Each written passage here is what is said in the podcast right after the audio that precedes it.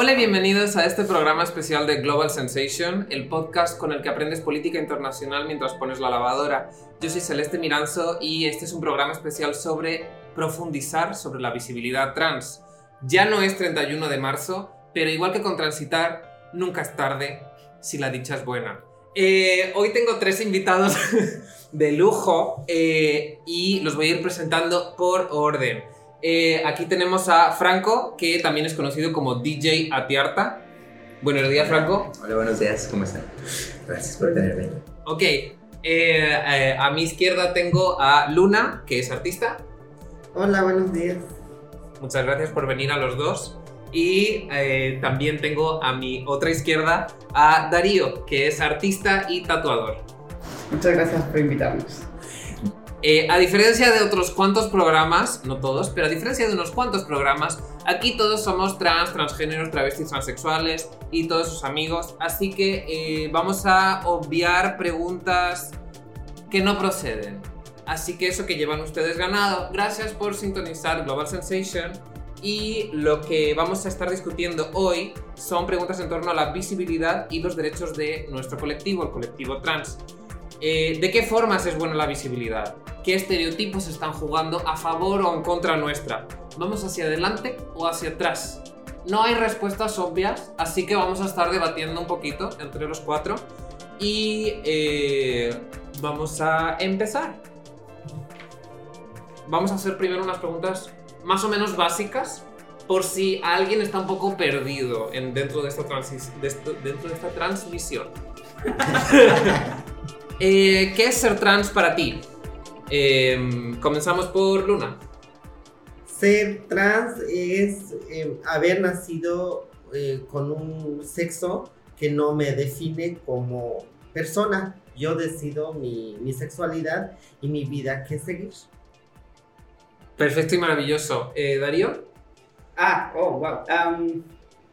para mí ser trans, sí, o sea, es, es que se me haya asignado un rol y que luego no lo pueda cambiar. O sea, que hay, más bien es como toda esa violencia que recibo en contra, ¿no? Para mí eso es ser trans. O sea, que yo digo, yo soy hombre y me dicen no. Ok. y es como, sí, no. Y todo ese proceso, para mí eso es ser trans. Pero si eres hombre. Sí, claro. Hombre, pues aquí estamos, establecido desde el principio. ¿Y qué es ser trans para ti, Franco? Em, ha sido todo una travesía de encontrarme a mí mismo y de dejarme ser, a contrario de lo que acepté creciendo, que fue lo que se me trataba de hacer que fuera o encajara, ¿no? Constructos que no me, no me venían. Ok. ¿Cuál sería una concepción errónea que suele tener la gente sobre la gente, eh, sobre la gente trans? Eh, volvemos contigo. Que elegimos, o sea, como si estuviéramos, o sea, más bien que... Sí, sí, como si lo eligiéramos, pero como en una forma de que pudiéramos decir, no, no, la verdad no soy hombre, o sí, sí soy hombre, ¿sabes? O sea, es como sin respetar lo que de verdad somos, o sea, como si solo fuera algo que, no, yo digo que ahora es esto y no sé si me estoy explicando muy bien, creo que... Es ser trans una cuestión de pura voluntad, de yo digo ahora que me siento mujer y ya está. Eso es. ¿O qué? o, lo era antes también. Como que así lo, lo, siente la gente y no es algo que tú te inventas o que tú dices, o sea, es algo que tú eres. ¿sabes? Y un día decides ya dejarte ser, sí, esa es la diferencia, pero no es algo que estás inventando. Claro. ¿Hay alguna concepción errónea que a vosotros os destaque sobre ser trans que la gente tiene? Sí, por ejemplo, sería que como yo, que soy chica trans, Em, bueno, yo ya estoy hecha, o sea, tengo cirugías y todo para que mi apariencia sea femenina. Y hasta mi cambio de identidad, cosa que ya es legal aquí en México.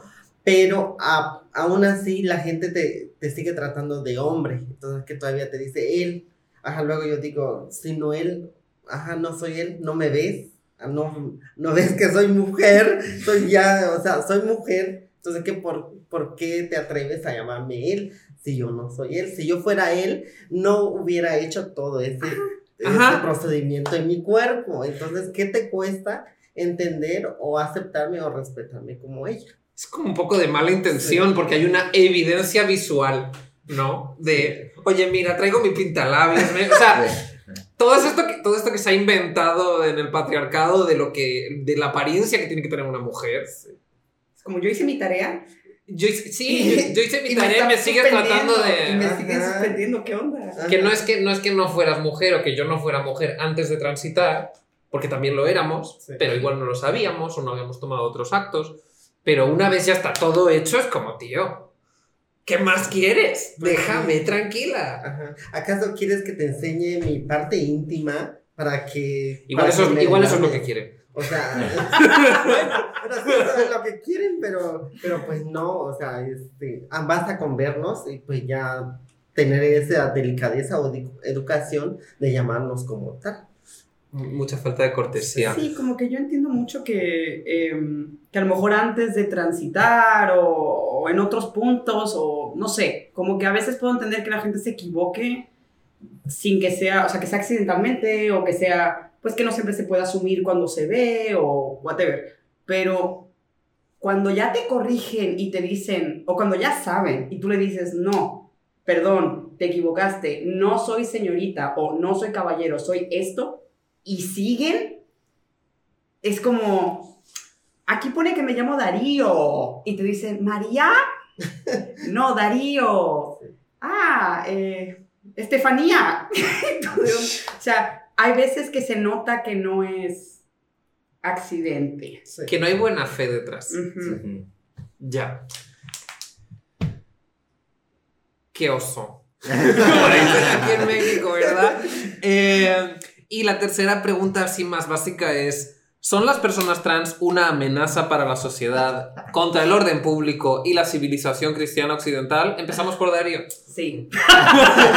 sí lo somos. Eh, Ah, ah, a ver, no somos una amenaza, no somos peligrosos, no somos una amenaza, no somos criminales. Yo creo que sí que hay gente todavía que piensa que somos pervertidos o que los niños no deberían de estar cerca de nosotros, de que los vamos a manipular para que transiten o, o ese tipo de cosas. Y, y la verdad es que no es que no seamos, ojo, justamente nosotros sabemos que nos le ponemos valor a la visibilidad porque sabemos la importancia que tiene para otra gente que también es trans. Yo no me di cuenta que yo era trans hasta que no vi a otro hombre trans como yo, hasta que no me pude yo reflejar. Entonces mucha gente tiene miedo, yo creo, de que viéndonos sus hijos se den cuenta que son trans. Pero es un poco lo mismo que con lo gay o que con lo... O sea, puedes venir de una familia católica, cristiana, conservadora, súper tradicional y seguir saliendo trans. O sea, más bien como que es sencillamente ese miedo de que exista lo trans en sí. Y por eso tienen, de ahí nos ven como una amenaza, en plan, si el miedo es que existan y existimos, pues claro que somos una amenaza a esa creencia de que no existimos, claro que existimos. Entonces, en ese sentido, somos una amenaza al orden, eh, pues, solamente cuando el orden dice que no existimos. O sea, es así de sencillo. Ajá. Pero no, no somos criminales, no todos. ¡No todos! bueno, o sea que mm, si nos dicen que no existimos, pues ponemos un puño en la mesa. Exacto. Sí. Muy amenazador a mí no me parece. O sea, yo solo intento hacer mi vida cotidiana normal. Pero bueno, eh, Luna, ¿las personas trans somos una, una amenaza para la civilización cristiana occidental? Sí, ¡Otra! sí, ¡No mames! somos un- una amenaza. ¿Por qué? Porque para ellos somos como el pecado, somos como lo prohibido, somos como lo, lo, como lo que viene de Satanás. Entonces, que para ellos eso les da miedo, porque, porque ellos este, les gusta escuchar que nosotros o nosotras este, digamos lo que ellos quieren escuchar o lo que queremos, lo que ellos quieren que seamos, pero como no lo somos, somos quienes queremos ser. Entonces eso les da una amenaza total en contra de su orden o de su mente cerrada. Entonces, pues ya tenemos que estar como luchando día a día contra eso, contra las, las iglesias y todo lo demás que va en contra de la transición. Como Ajá. que es el miedo a la autodeterminación, a que yo Sí. pueda decidir por mí y tú no me puedas decir lo que yo soy. La gente se cortocircuita. Franco, ¿la gente trans somos una amenaza para la sociedad, sí o no? No, la verdad no lo somos, pero para mucha gente muy conservadora y muy cerrada, podemos parecer. Pero la verdad es que, pero no somos, o sea, como tú dijiste, lo, lo único que queremos es tener nuestra vida cotidiana en paz. Muchas veces ni siquiera pensamos en como más allá de eso, o sea, solo quiero ir al súper y que no me estén hablando mal con un género que no es, o quiero ir a hacer mi vida afuera sin que me estén como que molestando en la calle, ¿no? O sea, realmente no tenemos una agenda de crimen y, y pecado y así, o sea, ¿No la Ahora. ¿verdad? No, Pero- no, no. no, sudando, no. Pero creo que para mucha gente y muchos gremios que, que están en esta onda de decirle a otros, otras personas cómo pensar, sí podemos llegar a ser una amenaza porque hacemos lo que nosotros queremos, que es lo que somos. Y eso les puede dar ahí mover el tapete a que se les pueda ir otra gente de control y no hacer lo que ellos están diciendo que se debe hacer parecemos, pero no somos. Solo somos gente normal tratando de llevar vidas normales a como se pueda. Y la que soporte. En nuestro siguiente bloque vamos a, vamos a hablar eh, hacia un público más concreto, que son gente que pueda tener alguna duda sobre, sobre las delimitaciones de lo que es ser trans o sobre los niveles, gradaciones, sus, sus fronteras. Entonces, eh, este se llama Profundizando sobre el concepto de lo trans. Eh, aquí no os voy a dar la palabra, es quien quieras responder, me lo dice. ¿Todas las personas trans se operan o desean operarse? Hmm. Go. No. No todas las personas trans se operan. No es el caso. A ver, algo que quiero que quede como muy claro es que la transición no es como una receta que tienes que hacer en orden. La transición es algo súper personal. Y es algo que tú tienes que decidir cómo la vas a querer llevar y cómo la vas a querer tener. Puedes hacer primero lo legal, después lo físico, puedes primero hacer primero lo físico, después lo legal, puedes no hacer físico, o sea, puedes no hacer legal. Hay muchas, o sea, muchas formas de decidir tu transición porque todos somos diferentes. Entonces, creo que es muy importante entender que no se tiene que querer a fuerza tener un cambio físico. Si se tiene, también es súper válido, ¿no? Pero no es como un checklist de que, ah, para ser trans quiero a fuerza operarme. No, porque puede haber mucha gente trans que no siente esta necesidad. ¿Todas las personas trans se hormonan o desean hormonarse?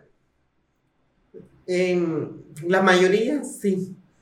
Y otra, otra cantidad no. ¿Por qué? Porque la mayoría digo porque no todas y todos tenemos el acceso a un endocrinólogo, a un especialista para llevar nuestra transición con las hormonas, que además es un gasto grande que también Sí. se hace. Entonces, este, no todas podemos acudir a ese medio de la hormonización o para cambiar mi aspecto femenino a lo que yo quiero. O también a cirugías porque no todas y todos también tenemos el dinero para cubrir esos gastos médicos porque no es solo de 10 mil pesos son como estamos hablando de 50 mil 80 mil pesos. Entonces es mucho dinero pero las que tenemos o los que tenemos sí podemos hacer ese cambio en nuestro cuerpo si no, pues ya se quedan en su, en su forma natural, eh, llevando su vida trans, pues ya este, con, con lo que puedan o, o con lo que tengan, porque no es necesario también para hacerse sentir lo que son. Ajá. Lo que son, son es lo que llevan por dentro, no lo que aparentamos. Sí, no tendría sentido decir que eres una identidad o eres otra según cuánto dinero tengas. Exacto.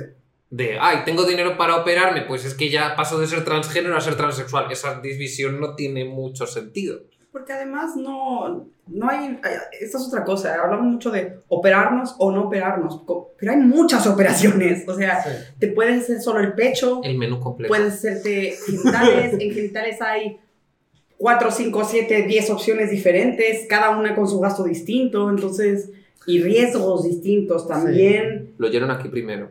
Eh, entonces, claro, eh, cuando la gente hace esa división de transexual y transgénero es como... eh, o sea, yo respeto a la gente que sí entiende esa división, porque hay lógicas muy variadas para querer hacerlo, eh, pero yo no la hago y no, no comulgo con ello porque realmente mm, es lo que dice Franco, no hay un checklist. Entonces puedes solamente hacerte, a lo mejor hay gente que solo se quiere hacer una parte de la cara, de que. "Ay, esta parte me da mucha disforia, me la quiero quitar. O hay gente que se hace el pecho, hay gente que no se hace el pecho, hay gente que se hace una parte de los genitales, otra parte de los genitales o órganos, o sea, hay como, no quiero ponerme así a ser como muy detallista, pero ¿en qué momento sí y en qué momento no? Ajá. ¿Cuál- el- ¿quién, ¿Quién tiene derecho a hacer esa línea? ¿Quién es el listo que tiene. Sí. que decide? ¿Quién tiene esa autoridad? Ajá. Y ah, llegamos a un concepto que es aún más al detalle. Hay un concepto muy conocido en el mundo trans, tanto en su rama más médico-psiquiátrica como en la esfera activista, que es la disforia. La disforia es una sensación de profundo malestar que es- viene de sentirse mal con cómo te perciben los demás y cómo te tratan. Eh, en un género que no es el tuyo, en un género que no es el que tú sabes que es el correcto para ti. Em, a algunos esta disforia les lleva a lidiar con ella tomando cirugías, otros hormonas, otros las dos, otros ninguna. Eh, ¿Ustedes creen que la disforia es un prerequisito para ser trans? Y si no la tienes, ¿no eres trans? ¿O no? Yo quiero esta pregunta. Para ti. Ver, un segundo. Eh, yo no creo que necesites disforia para ser trans, pero creo que muy probablemente, o sea, la gente que dice que no tiene disforia, muchos de ellos sí la tienen y no se dan cuenta realmente cuánto, de qué manera se puede manifestar. O sea, la Ajá. gente tradicionalmente cree que la disforia solamente es, ay, no me gusta mi cuerpo, ay, no me gustan mis genitales, ay, no me gustan mis curvas, o ay, me faltan curvas, ¿no? No, a veces disforia es eh, la voz, a veces disforia es el caminar. A veces la disforia es eh, muevo mucho mis muñecas. A veces la disforia es muchas cosas diferentes. A veces la disforia es, ay, este color no me gusta. O sea, está una parte social, es una parte Sí. psicológica y es una parte personal. Entonces, sí que muchos decimos, yo era uno de los que decía, no tengo disforia, no siento disforia. Y luego más me di cuenta que disforia no era una cosa nada más, sino que era un malestar muy amplio de cosas. Y, y todavía no he conocido a nadie que no tenga ni una, por lo menos. Yo conocí a una chica que se había dado cuenta de que era trans y me dijo, pero es raro porque yo no tengo disforia, a mí me encanta mi cuerpo. Y yo le dije, pero sabes que la disforia también es social, ¿no? De cómo te trata la gente, de cómo te percibe la gente. Me dijo, ah. Y, seis meses después tenía una disforia, vamos por aquí por los cielos, porque ya se había dado cuenta, ya había entendido El sentimiento. el sentimiento que tenía por ahí guardado y que no lo estaba sabiendo identificar. Sí, es que la disforia también es que me digan señorita y Ay, que a mí no. me duela. Es que es, es Eso que también duele. es disforia. Entonces, claro, cuando lo sacamos de la parte más física, psiquiátrica, que es como la que más la gente se obsesiona con ella, te das cuenta que sí, que, que, que la disforia muchas veces es el camino para darte cuenta. Lo que sí también diré es que la euforia también es igual de válida para darse cuenta. O sea, a lo mejor no me Ah, molestaba sí. que me dijeran señorita ni me dijeran ella, pero un día me confunden con caballero, bueno, me confunden, un día me llaman caballero y hoy, hoy de repente estoy muy contento. Qué buen día. Eso también es válido. Estás un poco Em, ¿Qué le dirían a alguien que, le- que les hable y que les diga que es- tienen dudas de si es trans o no? Yo, este, yo la aconsejaría para que tome la mejor decisión, porque no es un juego, tu vida no es un juego, sino que es tu decisión, es tu ser lo que vas a poder realizar. Entonces no es mi vida ni nada, sino que es, es la vida de cada quien, decide quién quiere ser en un futuro o seguir el destino que uno quiere. Pero yo como chica transexual, pues ya yo lo aconsejaría y le daría mis buenos este, consejos para que sea que se haga realidad su sueño o se retrocede para atrás. Es como aconsejarle según mi mis vivencias personales como persona. ¿Y cuáles serían esos consejos? Es Pongamos que eh, es, es quien te está. te- es que no la he formulado bien la pregunta. Alguien te está viendo ahora en este, en este vídeo o en este podcast y tiene dudas sobre si es una mujer trans o no.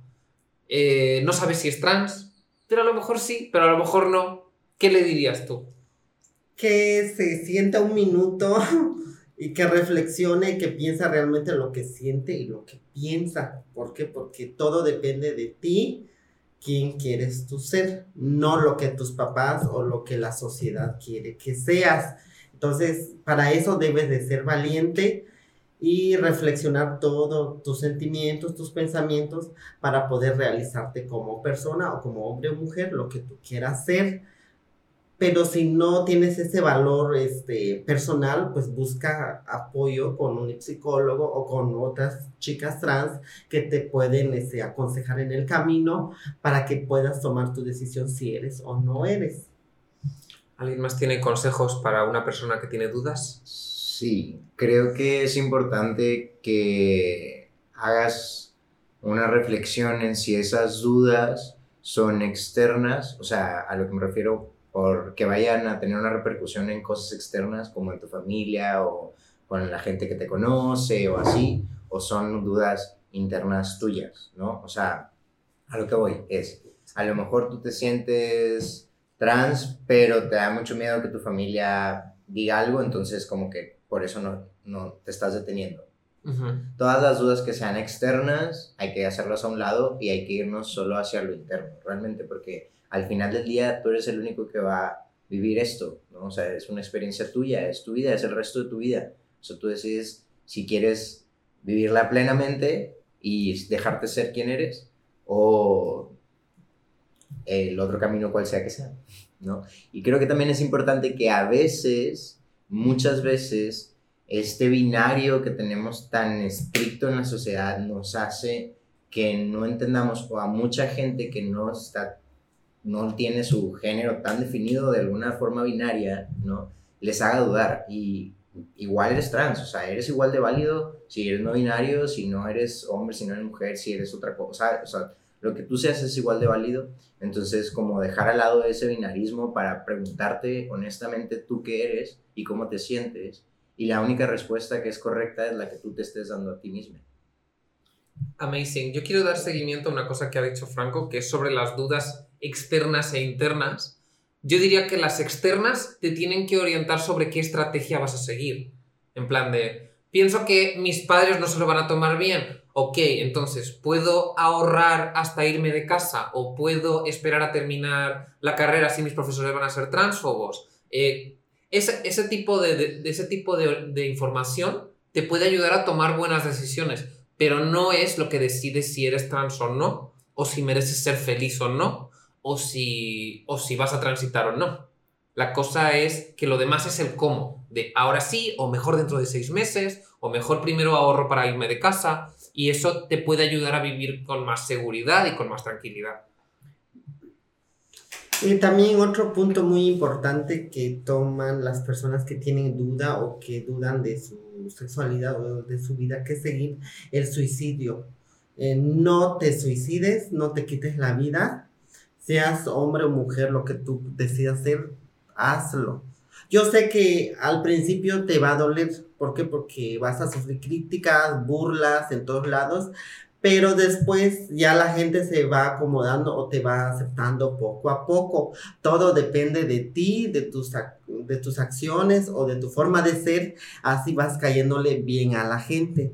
Pero no te quites la vida y no hagas esa mala decisión. No estás solo o no estás sola. Hay muchas instituciones ahorita que te pueden apoyar en, esta, en este camino para que sea un poco más liviano y no tan pesado para ti, o como, como nosotras o, o, él también te puede ayudar a hacer eh, respuestas a tus preguntas, pero no estás solo y no estás sola, pero no te quites la vida, porque eso no es la solución. Eso sería la más estupidez que cometas en tu vida. Yo quería añadir, lo que iba a decir era muy parecido a lo que dijo Luna, de otra manera, porque no soy Luna, pero eh, justamente cuando yo tenía muchas dudas era eh, preguntarme tipo, si me queda solo una semana de vida, ¿cómo la quiero vivir? Solo una semana, en plan, me voy a morir la semana que viene. Y fue decir, no, pues yo no me quiero, o sea, yo quiero por lo menos la última semana disfrutarla. Y lo que hice fue cortarme el pelo. Y lo que hice fue mirarme al espejo bien, o sea, como que ese bloqueo último que había de lo que ustedes comentaban, de sentarse y reflexionar, como que el último...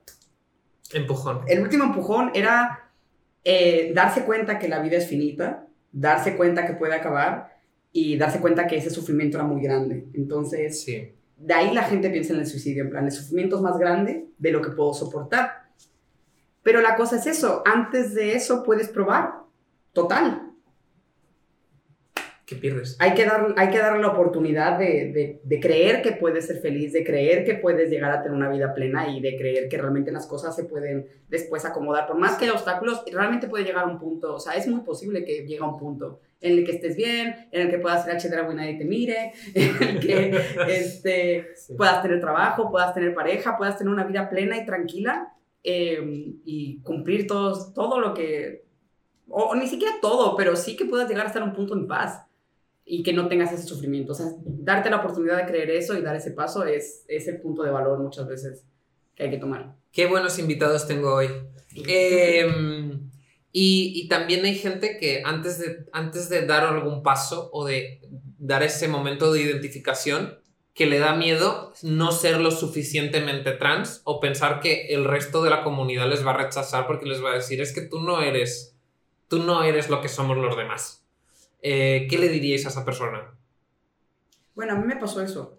No me digas. Yo estuve, eh, yo me di cuenta de que era algo desde muy chiquito, pero tardé en ponerle palabras, ¿no? Y cuando tenía 12, 13 años, empecé a tener comunidades de internet sobre manga y anime y conocí chicos trans Ah, desde muy, muy chico.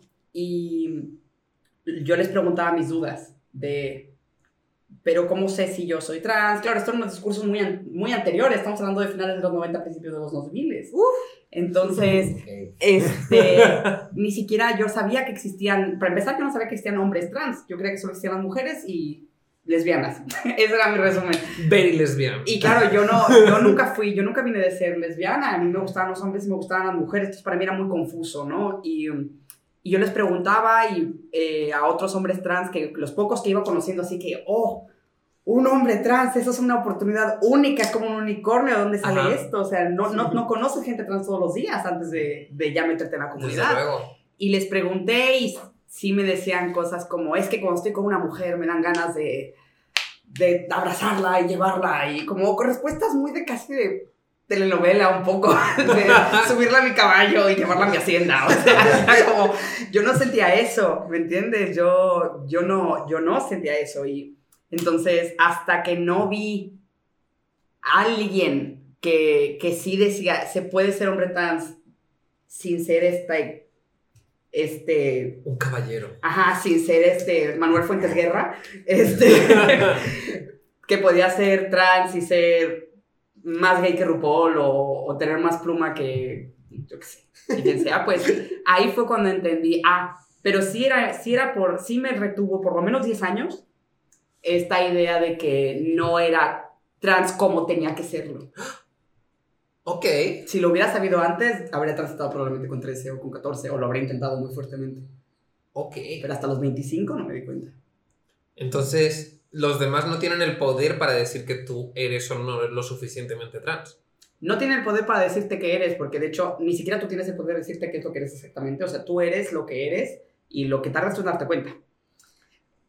Pero, Sí, eh, pero sí hay cierto poder que tenemos en la propia comunidad, y eso lo digo más para la gente trans que le dice a los demás que no son trans o que tienen que ser trans de esta manera. Ah, sí, tienen mucho impacto. Entonces, que, que tengan, Claro. hay que tener mucha, mucho respeto, ¿no? Por estas cosas y, y, y cuando te viene alguien con duda, por más que ya no sea un poco cansado a veces, eh, sí respetar siempre que no podemos decidir quién es trans y quién no es, quién no es trans. Claro. ¿Ustedes tienen alguna respuesta sobre ser lo suficientemente trans o no? Eh, yo, por ejemplo, este, desde niña, desde cuando tenía como mis 7, 8 años, cuando ya um, alguien ya empieza a pensar, saber diferenciar qué te gusta, qué es lo bueno y lo malo, pues desde entonces fui trans. ¿Por qué? Porque yo digo, soy niña. Aunque pues estaba en un cuerpo de niño, entonces creo que es el momento cuando, decidí, cuando descubrí que sí soy trans. ¿Por qué? Porque yo digo, soy niña, pero tengo el cuerpo de niño. Ah, bueno, entonces pues ya soy niña. Entonces que me quedé con ese pensamiento de ser niña. Y Ajá. pues ya seguí mi vida como, obviamente que en el cuerpo de un niño, pero pensaba y actuaba totalmente en cuerpo, como que si fuera niña. ¿Por qué eras una niña? Ajá, entonces... este, Sorpresa. entonces, este, cuando estaba en casa, pues ya este, me con- trataba de comportarme como niño, pero me costaba porque era muy femenina, por cierto. Entonces que mi mamá me decía, ay, ¿ese ¿por qué te cortaste ese shortcito? Y yo digo, si es que me gusta así corto. Y así como, ah, ok. Ah, por, ah, ¿por qué elegiste ese color rosa? Y yo así como que, ay, es que es mi color favorito. Ah, ok, está bien. Entonces que por esa parte, ajá, pues ella se, ajá, como que dudaba, ¿será que es niño o es niña? Entonces que, aunque pues en mi interior pues era niña, hacía mis cosas o mi ropa como niña. en ese tema, pues ella lo fue entendiendo poco a poco y pues ya este, salgo de la casa y pues ya empiezo ya a, a trabajar y conseguir mi propio dinero por mi cuenta porque pues ya vengo en una familia pobre que es de escasos recursos, entonces que no podía en ese entonces empezar con mi transición con hormonas y cirugías porque era imposible para mi familia, entonces que tuve que trabajar por mi cuenta para que yo consiguiera mi propio dinero y empezar ya como mi transición como debe ser, pero fue porque me nació, no porque mi comunidad o la comunidad LGBT pues me lo pidió, no, sino que es para mi bien o para sentirme un poco más cómoda con mi vida y mi cuerpo, la que yo quiero ser. Entonces, este, creo que la comunidad no decide por mí, ni yo decido por ellos, simplemente cada quien sigue su destino y quiere ser quien quiere ser y pues ya este, es de respetarlo, ¿no? Porque ya cada quien tiene su decisión propia. Ok, Qué gran respuesta. Qué grandes respuestas me estáis dando todos. Eh, ¿Tú quieres dar alguna o vamos al siguiente bloque? Sí, nada más rápida en cuanto nadie te puede decir, es como si te dijeran, no eres suficientemente Juanito, o no eres suficiente, ¿sabes? O sea, tú eres tú. Imagínate llamarte Juanito y no ser lo suficientemente Juanito. Sí, o sea, no se puede. Solo eres y ya, no hay un porcentaje de qué tanto eres, solo eres y nadie te puede decir qué tanto eres. Nada más tú puedes saber qué tanto eres mientras te descubras, ¿no? Entonces, muy importante y de verdad resaltar a toda la demás gente que está allá afuera y pueda ver esto. Tú no sabes lo de la demás gente desde sus vidas, entonces tu opinión lo mejor sería en esos casos a lo mejor no darla, ¿no? O sea, porque muchas veces haces más daño de lo que querés ayudar. Sí, fíjate. Y con esto ya hemos pasado de asesorar a huevitos trans que puedan encontrar este episodio. y vamos al debate que nos ocupa en el día de hoy, que es el Día de la Visibilidad Trans más 5. Eh, porque es 4 de abril. Em, porque eh, yo... Este programa originalmente se había producido para celebrar el Día de la Visibilidad Trans, con un gobierno, nadie le importa ya. Lo que pasa es que pues yo lo había pensado como de vamos a dejar bien a la visibilidad y luego la criticamos un poquito, pero ahora ya no tenemos que hacer eso. Entonces, yo tengo muchas opiniones buenas y malas sobre la visibilidad y creo que probablemente ustedes también. Así que vamos a hablar de ellas. ¿Por qué es buena la visibilidad trans? Eh, ¿Quién quiere la palabra? bueno, eh, doy yo un poco de pie. Acaba de ser reelegido hoy en Hungría el presidente Víctor Orbán, que es un candidato ultraconservador, que una de las partes de su campaña ha sido eh, prohibir la propaganda homosexual y transexual eh, para que los menores de edad no puedan ver propaganda de este tipo que les pueda ayudar a orientarse en el mundo sobre si son gays, lesbianas, transexuales, bisexuales, etcétera, etcétera. Esto es malo, ¿verdad? Sí. ok, entonces la visibilidad trans en muchos sentidos sí es buena. Pues es lo que comenté antes, yo ya no solo trans, yo, conozco, yo vi los primeros hombres trans, bueno, crecí viendo solo mujeres trans, eh, tenía una vecina que era una mujer trans, y me cuidaba cuando yo era niño. Entonces yo desde muy niño sé qué es una mujer trans y que existen las mujeres trans. Aunque no me lo hubieran explicado a lo mejor con esas palabras, pero digamos que tenía esa persona delante y sabía que esas personas existían eh, y que eran personas como pues, variadas, como todo, como el resto de la población, ¿no? Eh, pero no había visto hombres trans. Entonces eso ya retrasó muchísimo mi proceso de identificación. Luego conocí, un, conocí hombres trans pero yo no era como ellos, en, era demasiado distinto a mí, en personalidad, en sexualidad, en expresión de género, en, mil cosas. Entonces, em, no fue hasta que vi un hombre trans que se parecía un poquito más a mí, que ya hice, pero además fue inmediato. Entonces, y eso fue a los 25. Entonces estamos hablando de que pasaron a lo mejor 20 años desde que conocí la primera persona trans hasta que yo pude entender que yo era trans. Y el momento que lo cambió, el último clavo en ese, en, esa, en ese cuadro fue ver a alguien que se pareciera lo suficiente. Entonces hacía falta que hubiera mucha más variedad, mucha más volumen de visibilidad para ver suficiente variedad para que realmente la gente pueda tener alguien a quien proyectarse como adulto. Ok. Y eso le pasa a la gente cis también, o sea, tú necesitas poder ver gente como tú para saber, para poder verte, proyectarte. Y para eso hace falta un gran volumen, teniendo en cuenta que somos una, una minoría muy pequeña, somos minoría dentro de la minoría, este, pues justamente hace falta que haya mucho volumen para que realmente pueda tener un impacto beneficioso en la población y que no se retrase tanto y no tengan, no acumulen tanto sufrimiento hasta que lleguen a poder verse.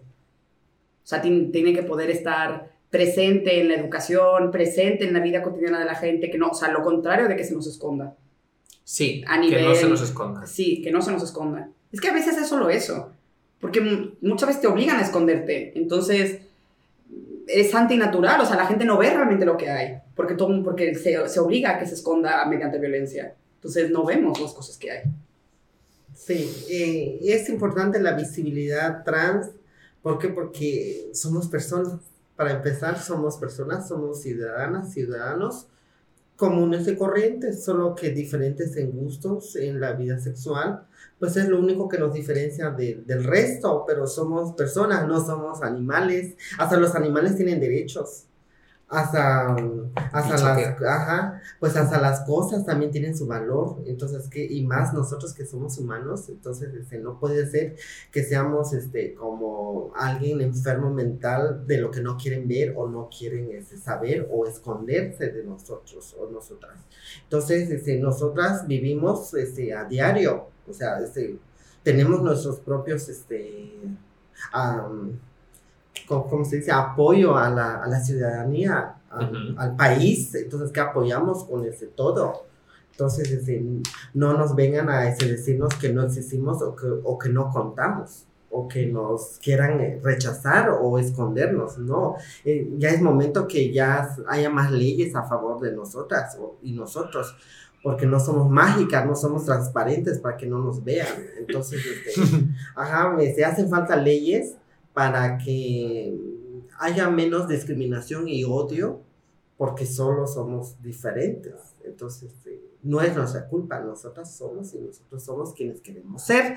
Entonces, por lo mismo es importante la visibilidad trans para que haya este, más apoyo en cuestiones legales y leyes por el parte del gobierno y en otros países también sería perfecto y para que las futuras generaciones este, tengan ese valor y decir, bueno, pues ya tengo esas leyes a favor o tengo esas asociaciones a favor y pues ya como que facilita más tu encuentro contigo mismo y no re- retrocederte o esconderte, así como que, ay, sí, ese, no hay ese visibilidad trans, no hay gente trans, no hay leyes trans, entonces que mejor pues, ya me quedo eh, escondido o escondida.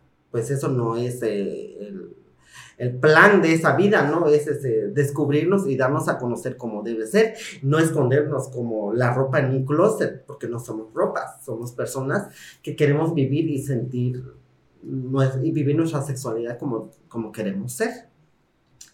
Sí, también considero que es muy importante para muchas esferas, o sea, para la social, para normalizarnos y que la gente entienda que somos personas comunes y diferentes, como muchas otras personas comunes y diferentes que existen.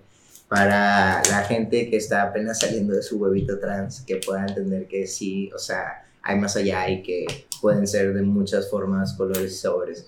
Y también a lo que he visto que ayuda mucho, eh, pero eso ya es como mi experiencia es al, a los padres y a las familias les ayuda mucho ver a alguien trans Ah, Sí, visible sí, sí. porque les quita muchos miedos de lo que le pueda pasar a su hija, a su prima, a su, ¿sabes?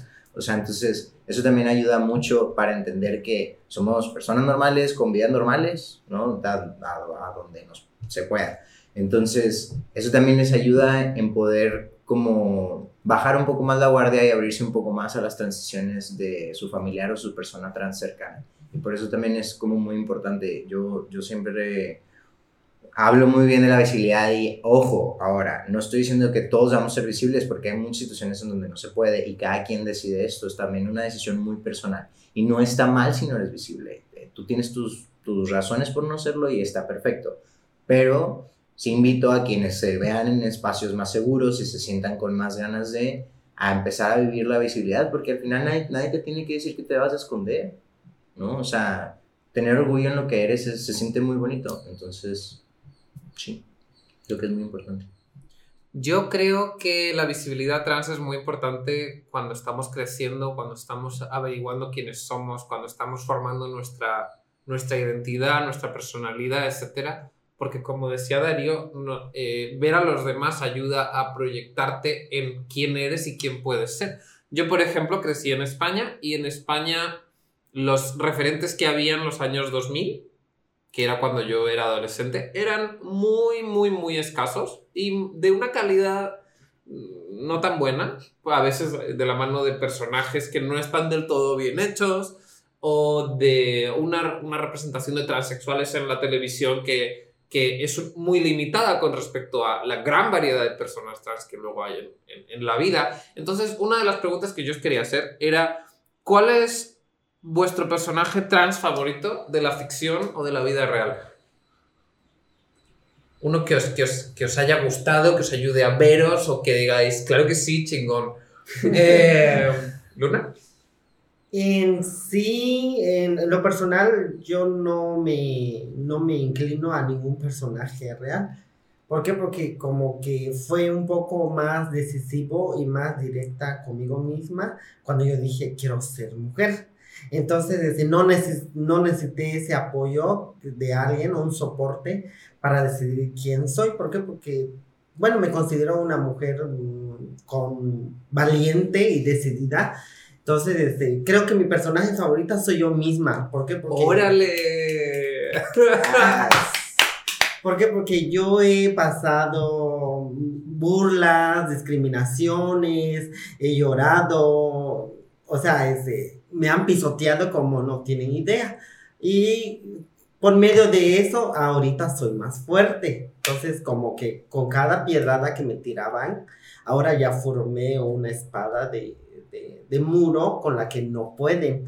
Entonces, este, creo que eso es lo más valioso para mí, que mi personaje favorita soy yo misma. ¿Por qué? Porque comparo el de antes y el de ahora, pues soy una mujer más fuerte y decidida y voy para más. Entonces, este, nadie me detiene. Entonces, este, no mi sexualidad, ni mi vida, ni mi apariencia me detiene. Aunque la gente quiera detenerme y decir, no, tú no, no, yo soy. Así que no tengo la culpa que tu mente sea cuadrada o, o que no puedas, pueda yo entrar en tu vida. Entonces, solo quizás ese no me, no me aceptes, pero respétame, porque merezco respeto, porque yo te respeto y quiero que me respetes. O sea, quiero dar lo que yo, recibo. Entonces, este, creo que mi personaje favorita es eso, que soy una mujer fuerte y decidida en lo que hace y orgullosa de quién es, no me, aver- no me avergü- avergüenzo, no me arrepiento ni nada. Soy feliz, soy más feliz de lo que era antes. Y que soporten. Darío, ¿qué nos querías contar? ¿Cuáles, ¿Cuáles eran tus personajes referentes? Seguro un vampiro. Yo soy más cobarde. Yo quiero decir primero, soy mucho más cobarde. Yo no. ah, no sé, no sé qué pasó conmigo. Yo nunca lo tuve tan claro, ¿no? Eh, eh, me hubiera gustado, la verdad. gente como Luna es gente que admiré mucho y que, que me ayudó a llegar a donde estoy, ¿no? Eh, pero yo sí tuve un personaje favorito, porque a mí sí me ayudó mucho. Era un personaje de ficción. Y va a quedar un poco nerd, pero bueno, dos. La primera. Eh, bueno, tres. Comienza, comienza. A ver. Vamos, vamos. La Veneno. Para mí, ver a La Veneno fue súper importante. Nunca. No me ayudó necesariamente a entender que yo era trans, pero sí a. a, a vivir la vida con valor. O sea, a, a darte cuenta de que. de que no tienes por qué tener vergüenza. Mm. O sea, no tienes por qué tener miedo de quién eres. O sea, no, no, no, voy, no iba a cometer ese error conmigo mismo de tenerme miedo a mí mismo y tener miedo de lo que era. Que no la entendiera es otra historia, pero no me iba a cerrar esa puerta por miedo de, de mí mismo. Y eso a mí la veneno, verla me ayudó muchísimo, estoy seguro que más, de más formas de las que me di cuenta a lo mejor al principio. El personaje que me hizo así darme cuenta verdaderamente a los 25 años, un personaje de ficción de un libro de Haruki Murakami, que se llamaba Kafka en Orilla, me lo recomendó mi hermana Alejandra, Uy. eh, y yo estaba leyendo en un libro, en una, en- estaba yendo en avión, leyendo ese libro, y, Y yo estaba en un momento horrible de mi vida, horrible. Había pasado ya 10 años desde que conocí a mi primer amigo trans y que, yo, y que ahí no hubiera la respuesta. Que no encontraba respuestas por ningún lado donde me sentía a gusto. Y de repente yo estaba leyendo en un libro que no es de cosas trans ni de cosas LGTB, eh, es un libro sobre un sobre un señor que habla con los gatos, este, y de repente estoy leyendo y aparece un bibliotecario que desde el principio me encantó el personaje, era, yo decía así, mood, o sea, tenía sus lápices el, todos a la misma altura de cada, cuando le, le sacaba punta a uno, le sacaba punta a todos y todos estaban igual, o sea, la estética como valor ahí súper importante, y de repente le llega una, una persona a, a criticarles algo de la biblioteca y le dicen que, que él no sabe lo que es ser una minoría o lo- le tildan de privilegiado de alguna manera y ahí él sale del armario en el libro. Le dice, no, pues que sepas que tas, tas, tas y tas. Ajá. Y no solamente era trans, sino que también era gay y también era hemofílico. Entonces, les cuenta todo. Hace oversharing. Hace, hace oversharing un poco, pero yo ahí creo que fue el que no me lo esperaba, porque siempre que veía cosas LGTB, como que ya venía enmarcado en que era LGTB, y aquí estaba como de repente en una cosa que no tiene nada que ver, apareció allí una persona súper rara, súper, súper, sí, súper raro, yo siempre me consideré muy raro, entonces como que ahí hubo una resonancia muy fuerte y, y me gustó mucho, el personaje se llamaba Oshima. Claro. Métete en el plano. no, yo no tengo, la verdad. O sea, me- al crecer no, no. Mi familia era muy conservadora y a lo mejor también crecer en Monterrey no tuve muchos. O lo que yo consumía en, en caricaturas o en lo que fuera, no había tantos personajes así. O si había, como que no. No los, yo en ese entonces no los captaba como tal. Entonces no te puedo decir que tengo un personaje, la verdad. Y de últimas cosas que han salido, como que mm, de repente soy medio recio con todas las cosas queer porque a veces no me gusta cómo ponen, cómo, el, cómo graban las Sí. historias, ¿sabes? O sea, y a veces también como que ver ese tipo de historias como, ay, yo ya viví eso, qué volverla, o sea, no sé, entonces tampoco tengo tanto acervo cultural en esas cosas, entonces te lo debo, pero Ajá. voy a empezar a investigar para la próxima vez que me pregunten. Yo no lo entendía del todo, pero en Sailor Moon, Haruka y Michiru son una pareja hetero, pero supuestamente las dos son mujeres. Pero Haruka no es un hombre, digo, no es una mujer, es un Sailor hombre. Urano, ¿no? ¿Eh? Sailor Urano.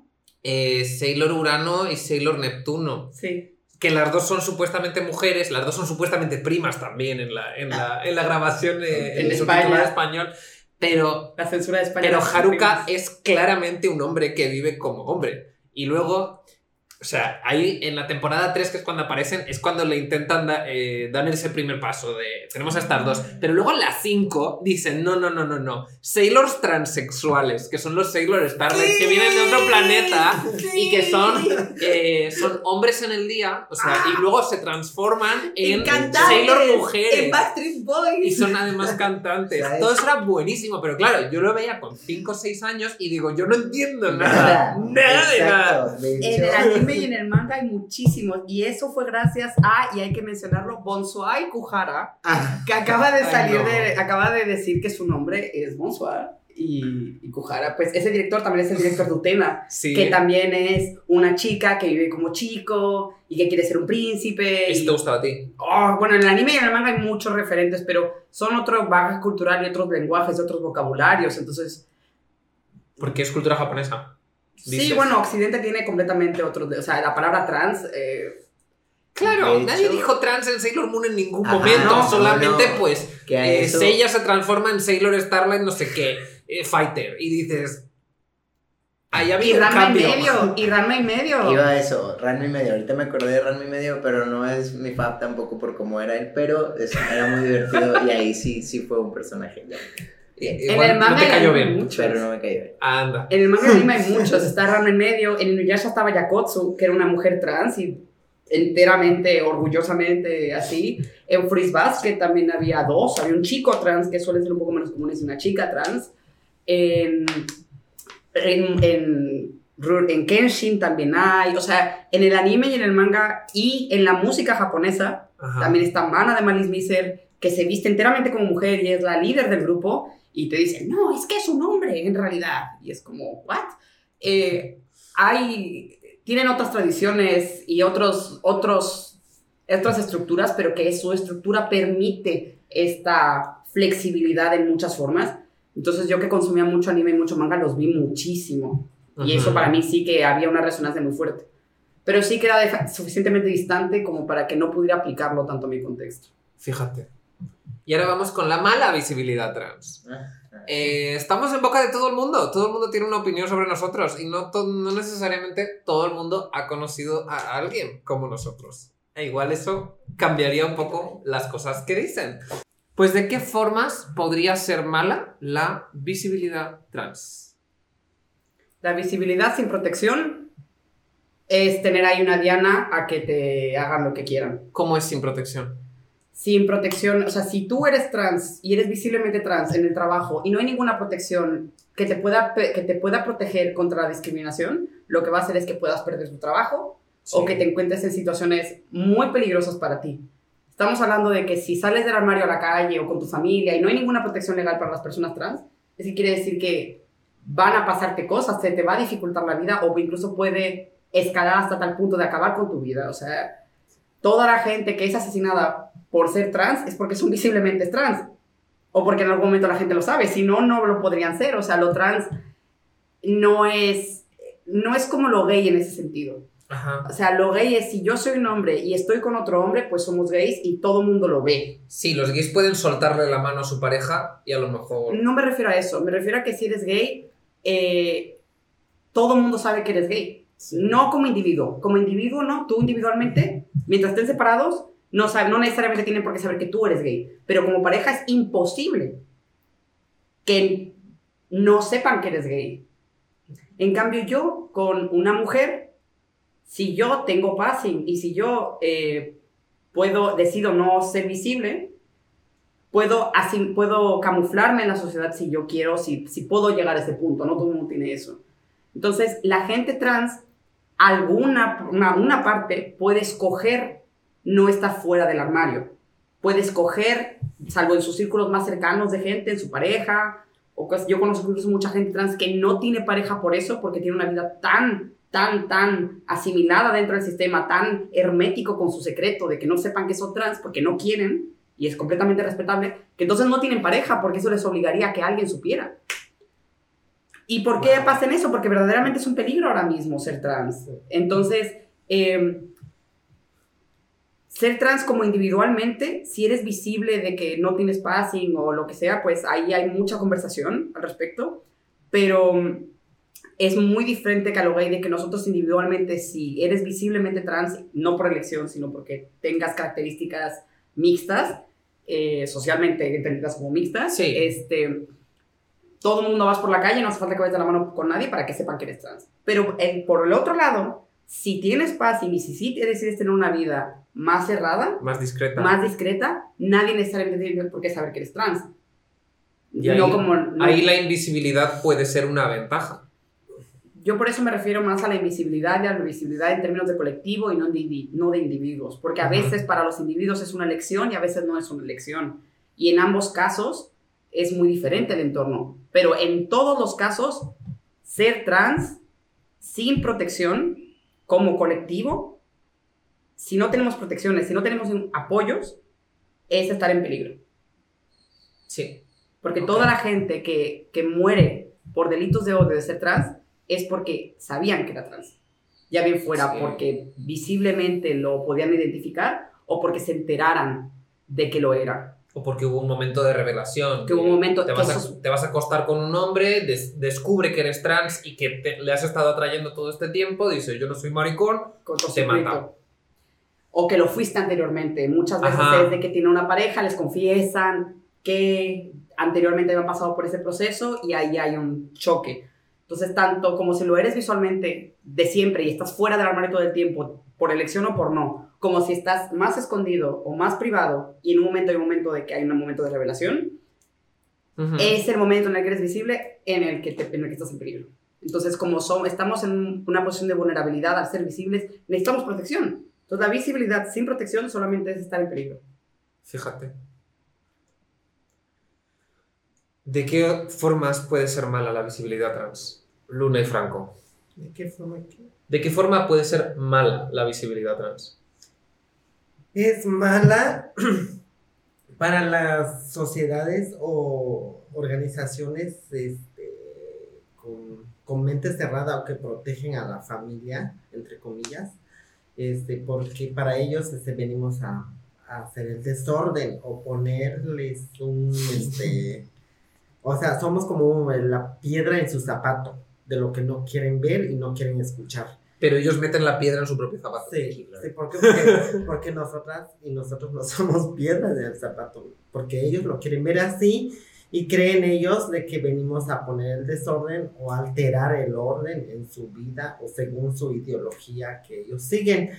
Entonces la invisibilidad sería como detener mi vida, o sea, este, como decir lo que tengo que hacer y lo que no tengo que hacer. Eh, es como acoplarme a sus leyes de, de, de, esas sociedades religiosas y todo lo demás. Entonces es como decir, tú no puedes ser. Entonces, pero eso nadie lo puede hacer porque nadie es Dios ni juez para decidir o detener a una persona en contra de su voluntad. Entonces, que yo decido quién soy y para mí es importante la visibilidad, ¿por qué? Porque son, como dijo mi, mi amigo y compañero Darío, que es importante las leyes a favor de las de las personas trans. ¿Por qué? Porque para que podamos vivir una vida plena y digna como personas o como sociedad o como ciudadanas mexicanas que somos. Entonces, este, es importante la visibilidad porque la invisibilidad es en contra de los derechos humanos y de la vida individual de una persona, de quien decida ser. Entonces, queremos más leyes a favor o asociaciones para que podamos vivir como personas decentes y dignas ajá, de una vida sana y formal.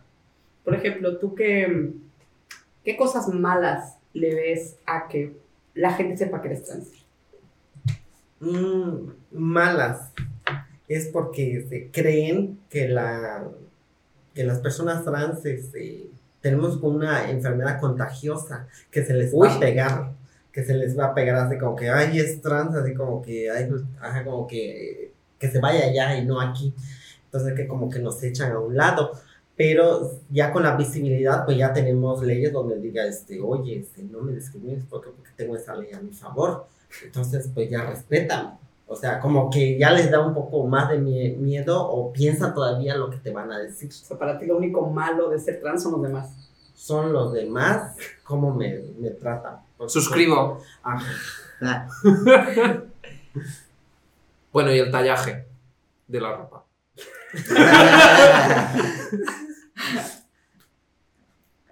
Em, partes malas de la visibilidad. Eh, que eso, que puede ser, puede llegar a ser peligrosa para ciertas personas, ¿no? Si, como decía Darío, no están en lugares que puedan ser seguros, este, sí puede ser un problema ya de violencia o de malos tratos. Y mm, ya. Para mí, ya que nadie me ha preguntado, porque soy la moderadora, para mí la parte mala de la visibilidad es cuando se nos hace visibles, tanto individualmente como colectivo, eh, sin nuestra voluntad. Es Ah. en contra nuestra. O sea, todos estos artículos sobre los peligros de la transexualidad, sobre tus hijos y sobre mm, la sociedad occidental y tal y cual, que lo hace gente cis, que es ajena a nuestras vivencias, a nuestros problemas, a nuestras necesidades, a nuestros derechos. Eh, es eso, es una visibilidad involuntaria, una, una sobreexposición que, que no está pilotada por nuestro colectivo o nuestras necesidades. Entonces, esa es la, eso es lo que yo veo que es malo de la visibilidad. Aparte de estas circunstancias que tenemos cada uno individuales en nuestra vida, donde se nos hace visibles o se nos hace...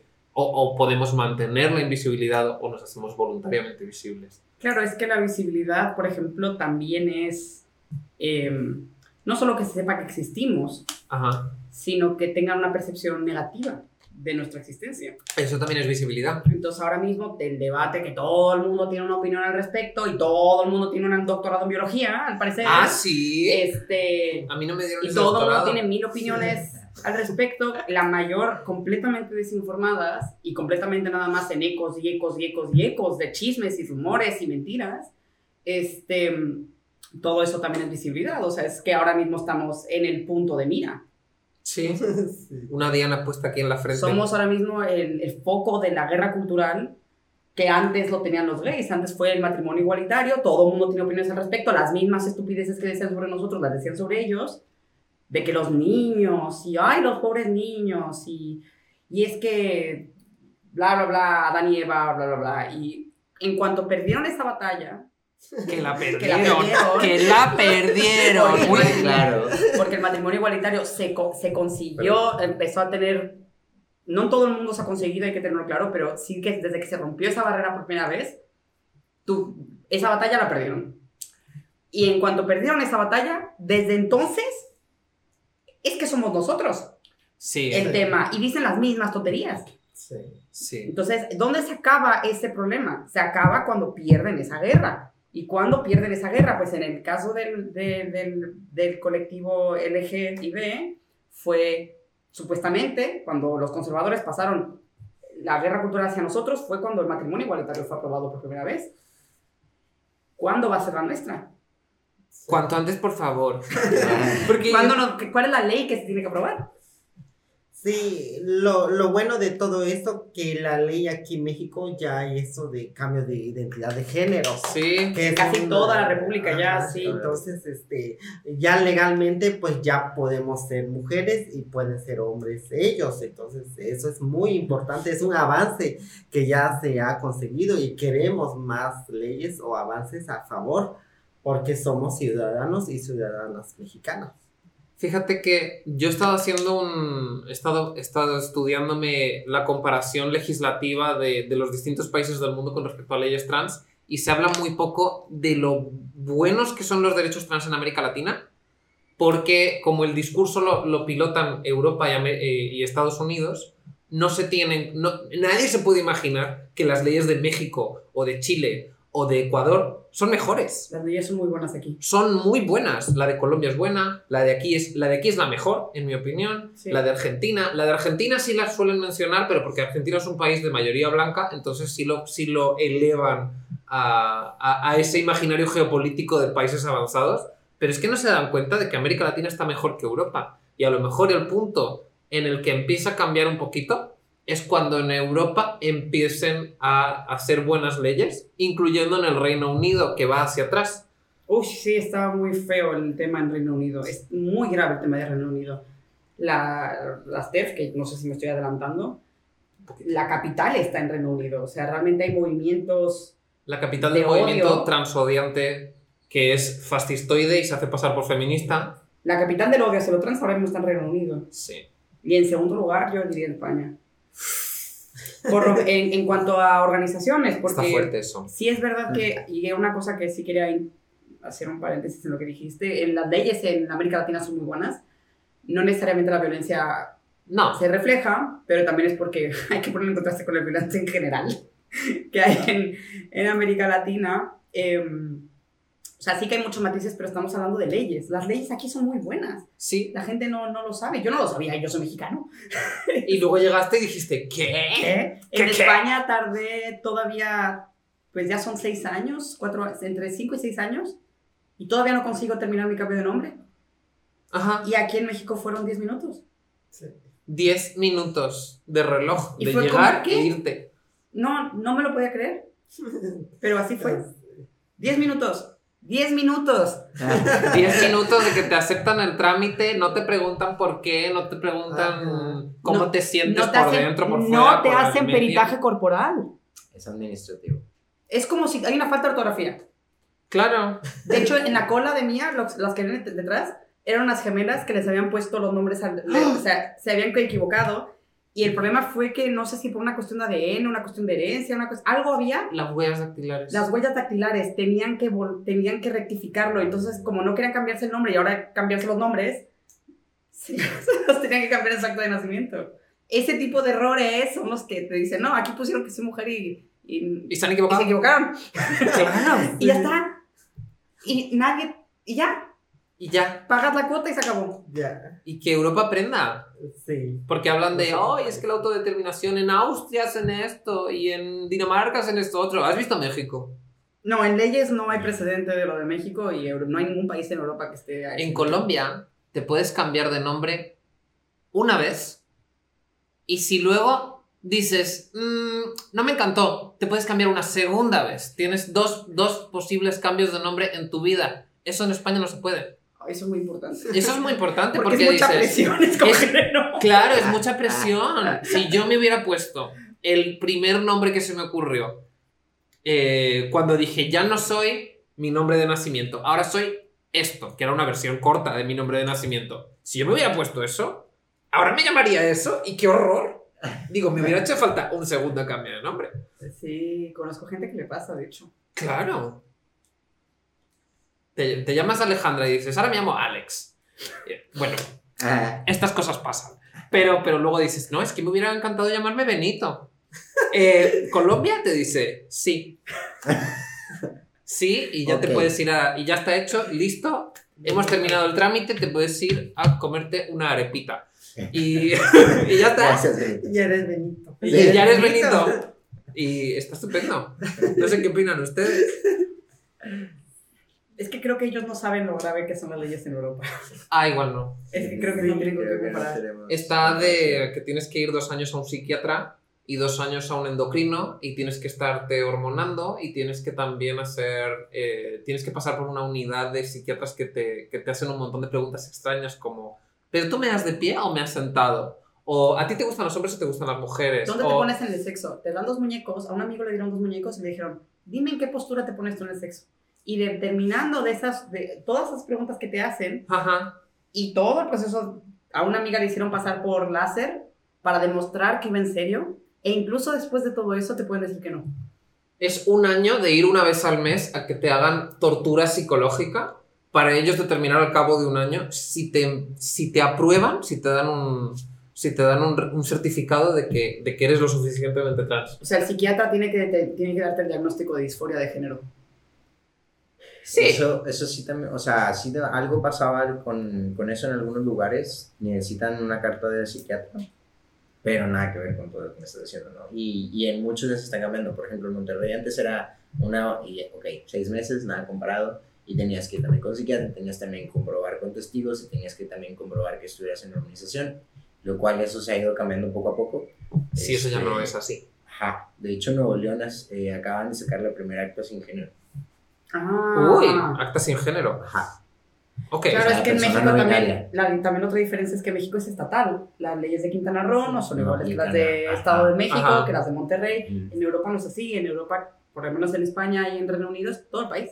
Sí. Tiene que estar de acuerdo todo el país y por eso no, no, no, no se no pueden pueden avanzar poquito a poco. De lo ha aprobado Gales. Ok. En México Pues ahora después de mismo- Gales, Escocia. En México ahora mismo no, es, la, no está la ley de cambio de género en todo el país, en todos los estados. No está en toda la República todavía, si no me equivoco. No.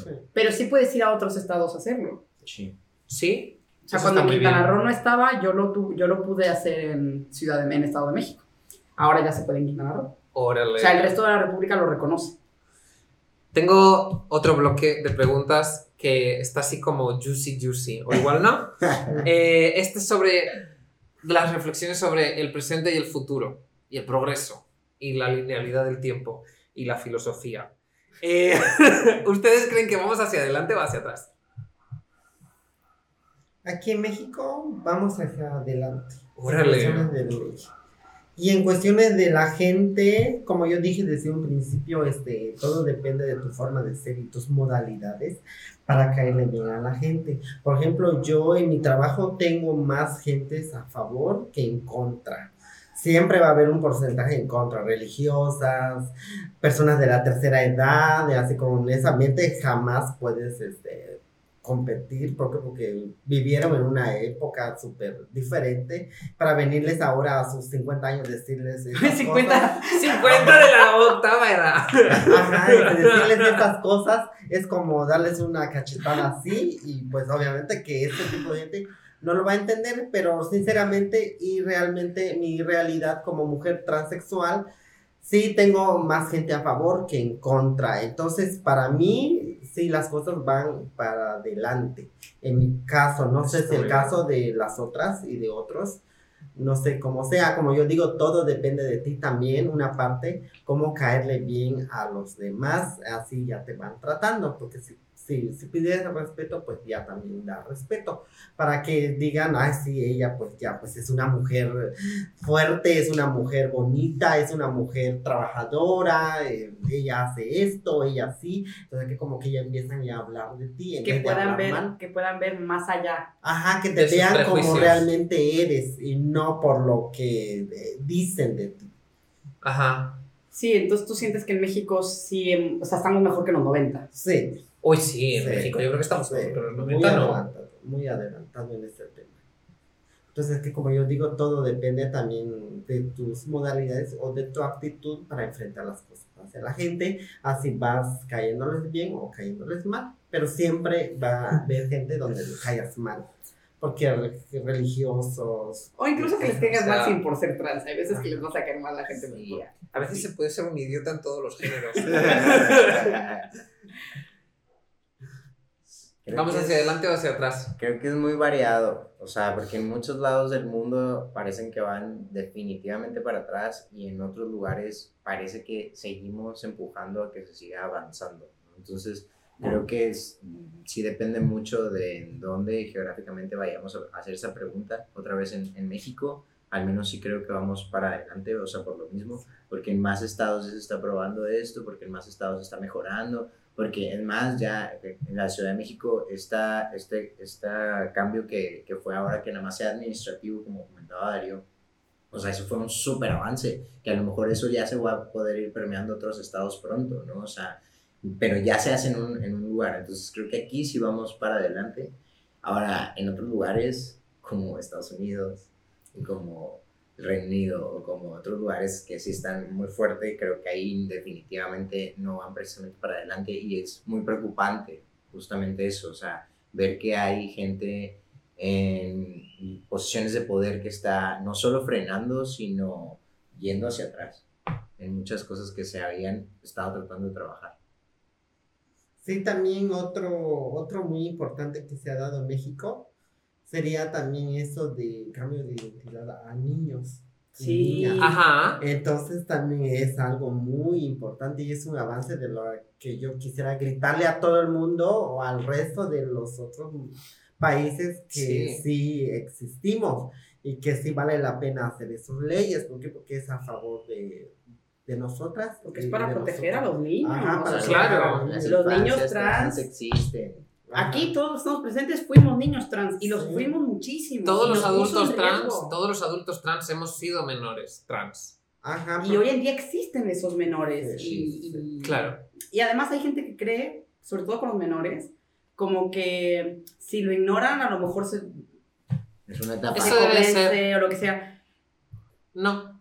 Y lo, lo que suele pasar, lo que la evidencia nos está demostrando, más bien, es que eh, lo que en realidad ocurre es que se retrasa su proceso y para cuando llegan a la adulta tienen muchos más riesgos de sufrir depresión, ansiedad y, e intentos de suicidio. O sea, el resultado es que su calidad de vida la están determinando para siempre por el hecho de intentar retrasarlo o de intentar ignorarlo. Entonces, que entiendo que sea un tema muy complicado, sobre todo para la gente que tenga hijos que nos esté escuchando, si pensar en que su hija pueda tomar una decisión tan permanente para el resto de su vida, pero eh, en ese sentido sí que estaría muy bien tener buena información y no desinformación, de ver cuál es la evidencia, cuáles son los porcentajes de arrepentimiento, que son muy pequeños.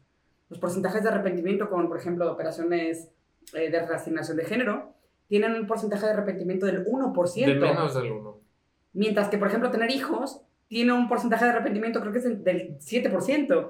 Y la media de cualquier operación quirúrgica, en general, es del 14%. Entonces, nosotros, realmente el, porcentaje de equivocarse es muy pequeño comparado con realmente la otra opción, esa, ese, más bien es una proyección del anhelo que tienen ellos de, de que sean normales. Pero el problema es que a lo mejor tu hijo o los menores son trans, solamente van a seguir dentro del armario y luego van a tener problemas en su vida adulta para siempre. Sí, la verdad es que esa infancia trans solo quiere ser normal, así vivir, vivir su género así como lo sabe y lo siente y ser normal al respecto de lo que piense y viva, ¿no? Y importante entender que nosotros tenemos un entendimiento de nuestro género, de quién somos desde los tres años. O sea, se nos den los constructos de género, los entendamos o no, nosotros entendemos quiénes somos desde los tres años. Entonces, no hay forma de decir de que, no, es que estás muy chiquito y tú no vas a saber ahorita, sí, ya sabe. O sea, si se sienten de una forma, sí son eso. Ir contra eso es violento y es muy desgastante vivir así. Ajá. Y además, muy pocas cosas en esta vida son permanentes, salvo la muerte. Entonces, hay mucho espacio para la experimentación, para ir dando pasos progresivos, para decirle a la gente, oye, me siento mejor si me llamáis de esta manera. Vamos a probarlo, a ver qué tal. Igual, es, eso, es parte de, eso es parte de la transición, del proceso de formación identitario, de todas las personas.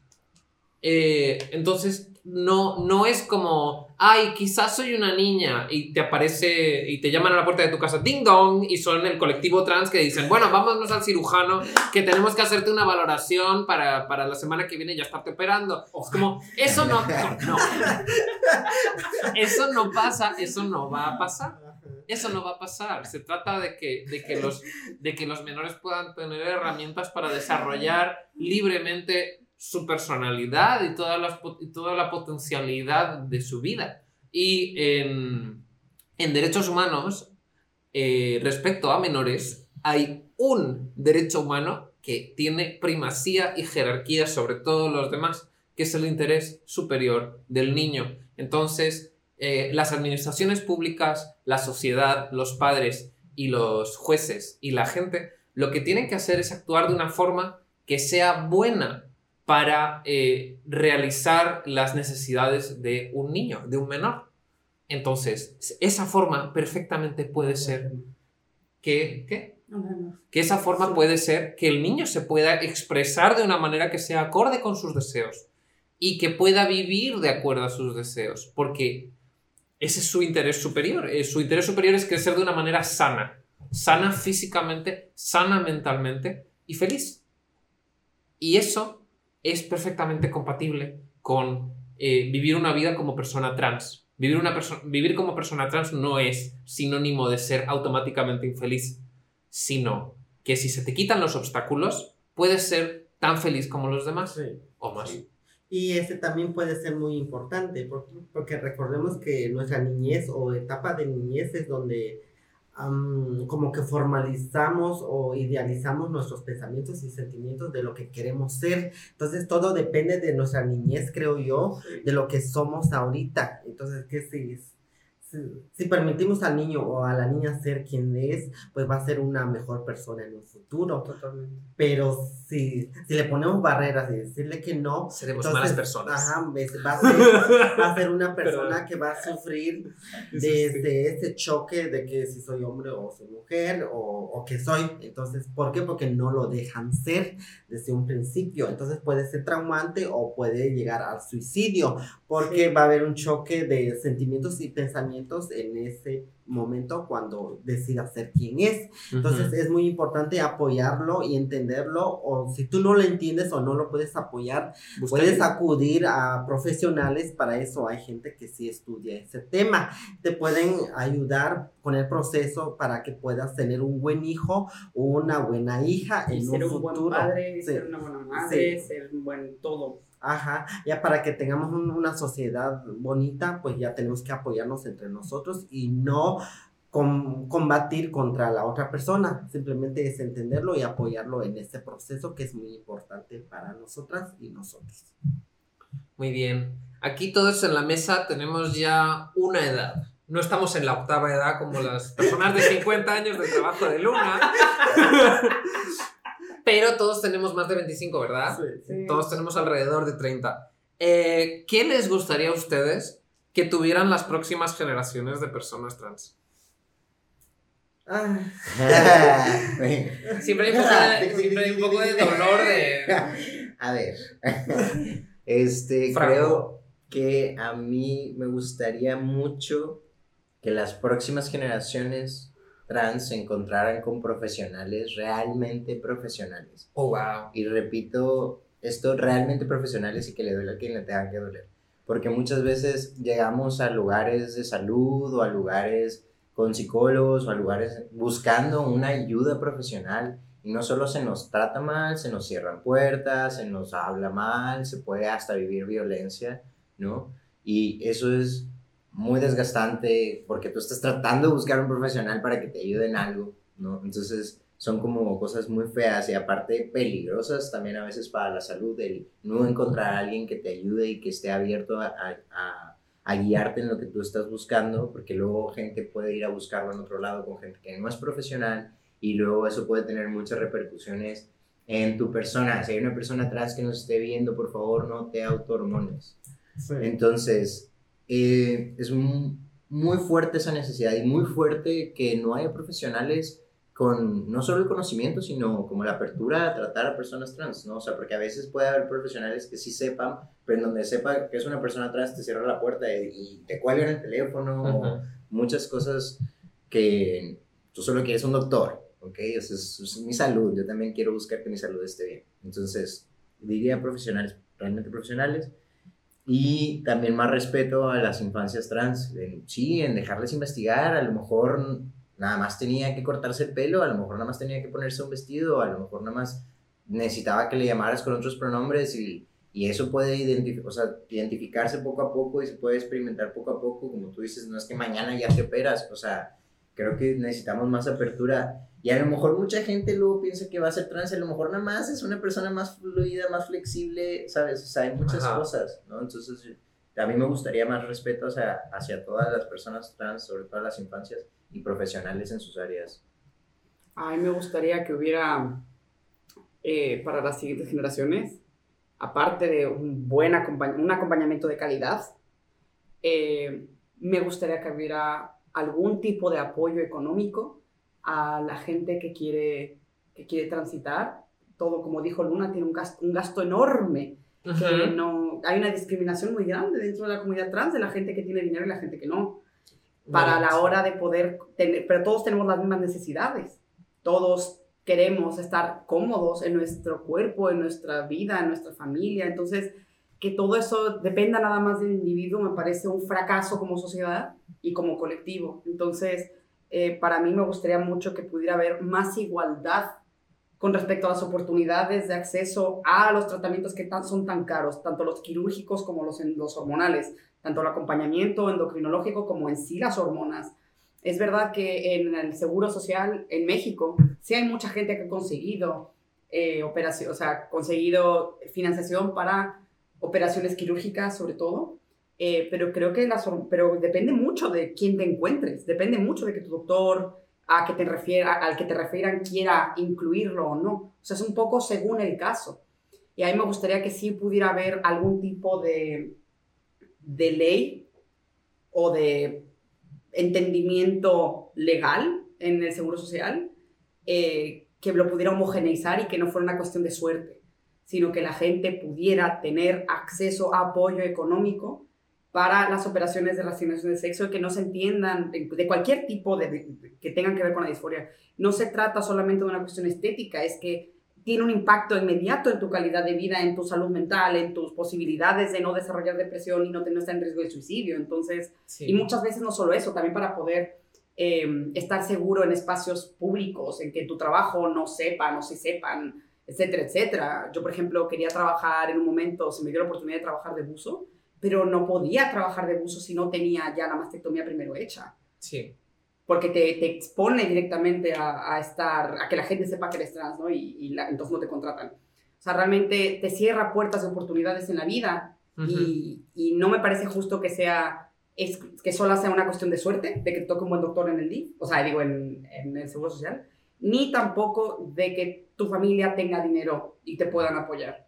Porque luego también está la gente que no solo es que pueden, sino que no quieren, o sea, que la familia lo rechaza y también es una cuestión de suerte al final. No debería, la salud física y mental no debería ser una cuestión de suerte. Y como colectivo, y eso se aplica fuera del colectivo también, pero dentro del colectivo se nota mucho la diferencia. ¿Tú crees que falta una reflexión en torno a la clase de, en el colectivo trans? Sí, para priorizar qué leyes deberíamos avanzar para tener más igualdad como colectivo, desde luego.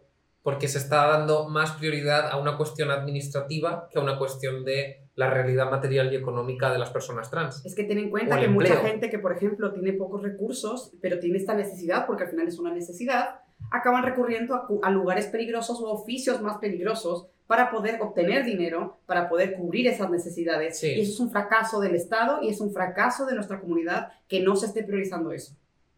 Que no Sí. se proteja a la gente de acabar en situaciones riesgosas para poder conseguir sus necesidades. Está muy bien, me gusta mucho la gente que igualmente lo ha conseguido de manera individual. Lo que me gustaría para el futuro es que la gente no tenga que estar sola en este proceso. Ujú. Solo económicamente. Sí, en todos los sentidos. Sí. Que para algo somos una comunidad, pues que se note. Sí. Sí, en mi caso, como chica o mujer transexual, em, en un futuro quiero tener una hija.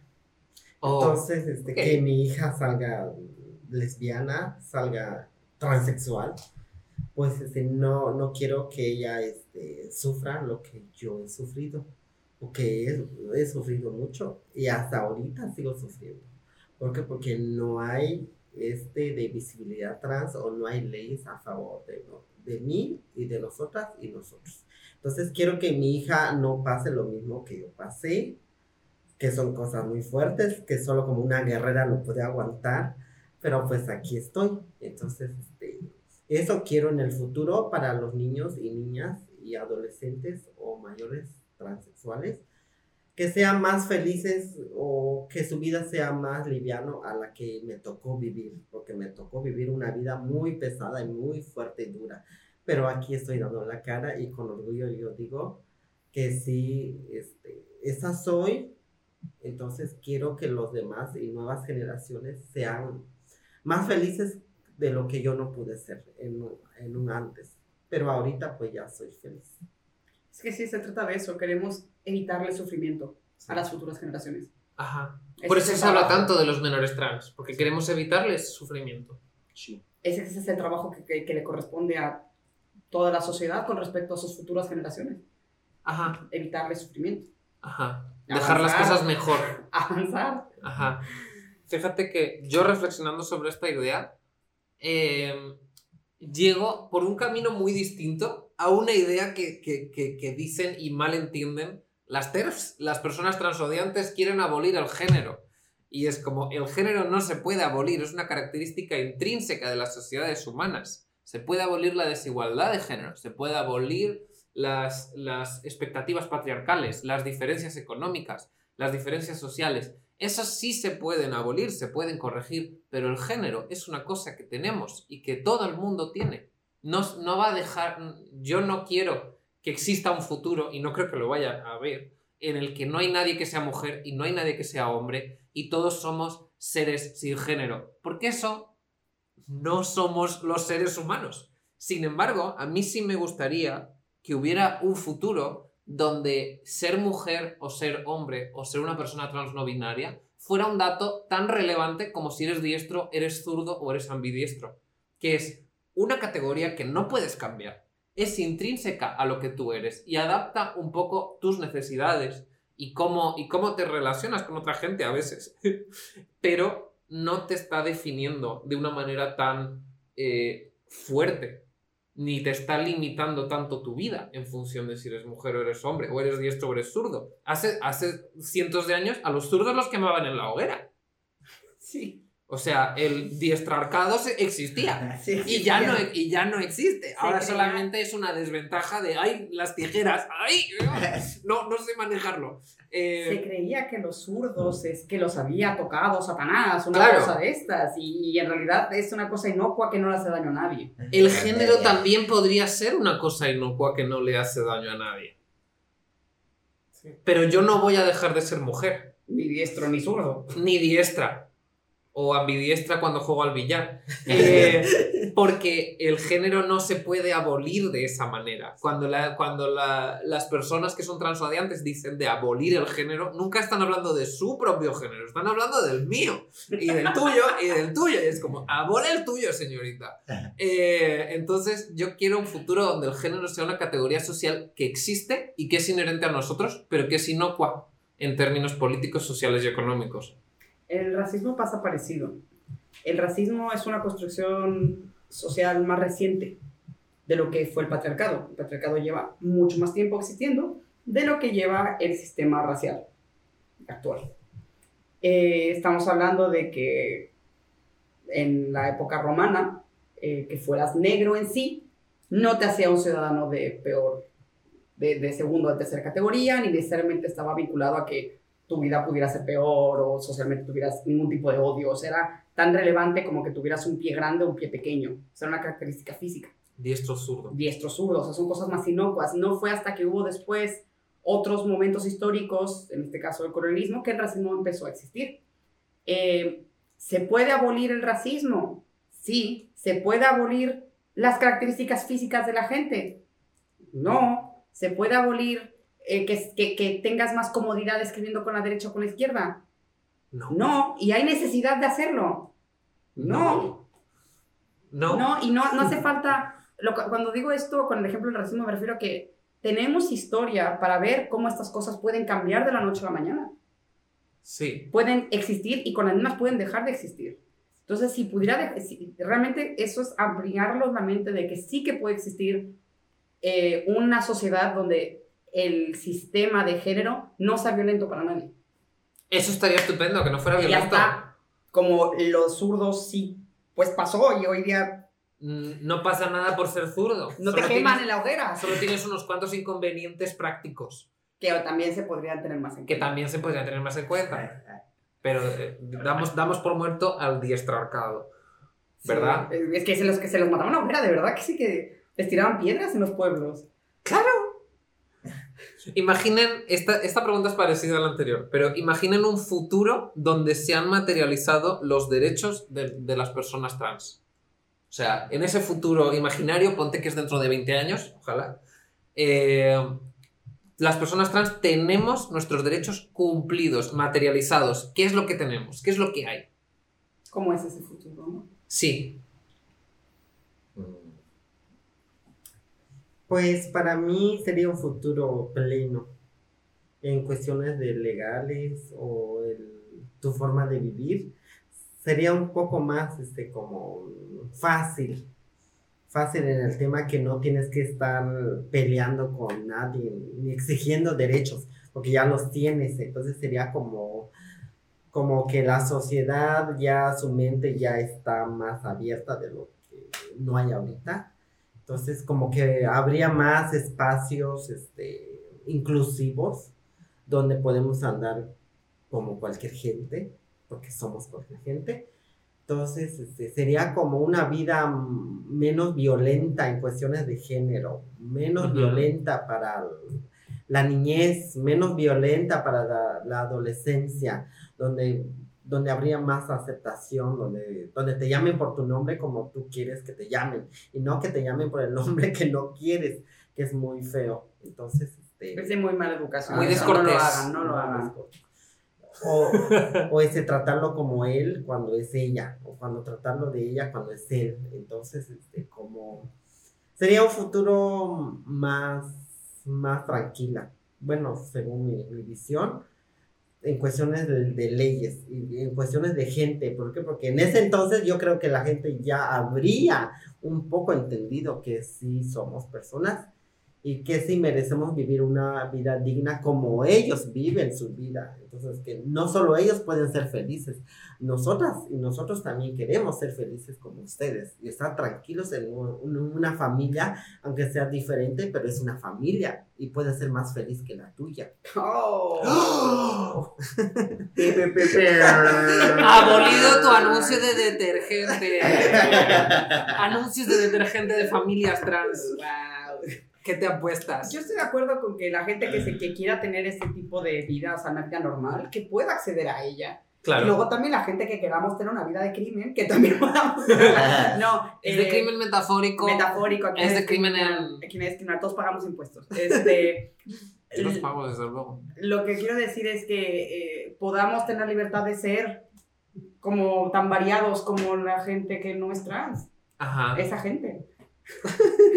o sea, que si yo soy, si yo me di cuenta a mis 5, si yo me di cuenta a mis 10, si yo me di cuenta a mis 15, a mis 20, a mis 50, a mis 60, a mis 70 años, que se me diga, bien, siguiente. Y que se me, que haya un, que haya información de calidad, que haya apoyo, que no, que, que no haya violencia. Es como, no le estoy haciendo nada a nadie. Y que se entienda eso. Franco. Sí, creo que imaginaría un futuro donde estuviéramos más respaldados por las leyes, donde los cambios fueran más fáciles, administrativos, ya como, no sé, que fuera algo fácil, rápido, que a lo mejor pudiera haber más clínicas como la de la Condesa que te apoyan con psicólogos, con hormonas y con demás en más lugares, como también para poder tener un mejor acompañamiento y hacer comunidades más fuertes creo que también me gustaría un futuro donde esto, como estábamos diciendo, no fuera ni un tema, o sea, fuera algo tan normal que ni se hablara de ello. Me gustaría pensar en un futuro en donde no se, mm, y esto va a estar un poco más fuerte, pero por ejemplo, no se vandalicen los cuerpos de las personas trans cuando se van a, a en, en, un funeral o algo así, no, no regresarlos a, a, un género que no era antes, o sea, eso es, eso es un traje al cuerpo. Es, es, es, de, es, una falta de respeto gravísima. Y es cosas que a lo mejor no hablamos tanto y no platicamos, pero son el tipo de violencias que nos, que, que nos atraviesan, ¿no? Y nos atraviesan hasta después de la muerte a veces. O sea, Desde antes de nacer y de, después, después, de morir. O sea, hay mucha violencia Uf. para la que nos vemos pues enfrentados y me gustaría que esto ya, o sea, se fuera de, de este plano porque no es necesario y y, no, no, nos merecemos esto.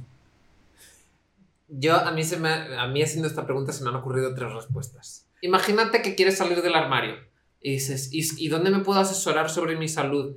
Y te dicen, no, pues en cada clínica de, de tu barrio, en la clínica de, de pública de tu barrio, eh, siempre hay una persona asignada de especialista de salud integral LGTB. Y vas allí y es una persona formada, con buena disposición que te dice, ¿Que crees que eres trans? Pues mira, estos son todos los recursos a los que tienes acceso en el términos de salud, estos son todas uh, las cosas administrativas que tienes que hacer eh, y ya está. ¿Necesitas algo más? Te ofrezco de aquí, de cuál, estos son los especialistas que tienes a tu disposición, tal y cual. Y que fuera una cosa pues muy sencilla, como cuando tienes cualquier tipo de dolencia, pues que las clínicas incorporaran un especialista de derechos LGTB integral y que no te tuvieras que ir a un sitio en la capital, allí como la Condesa, como decía Franco.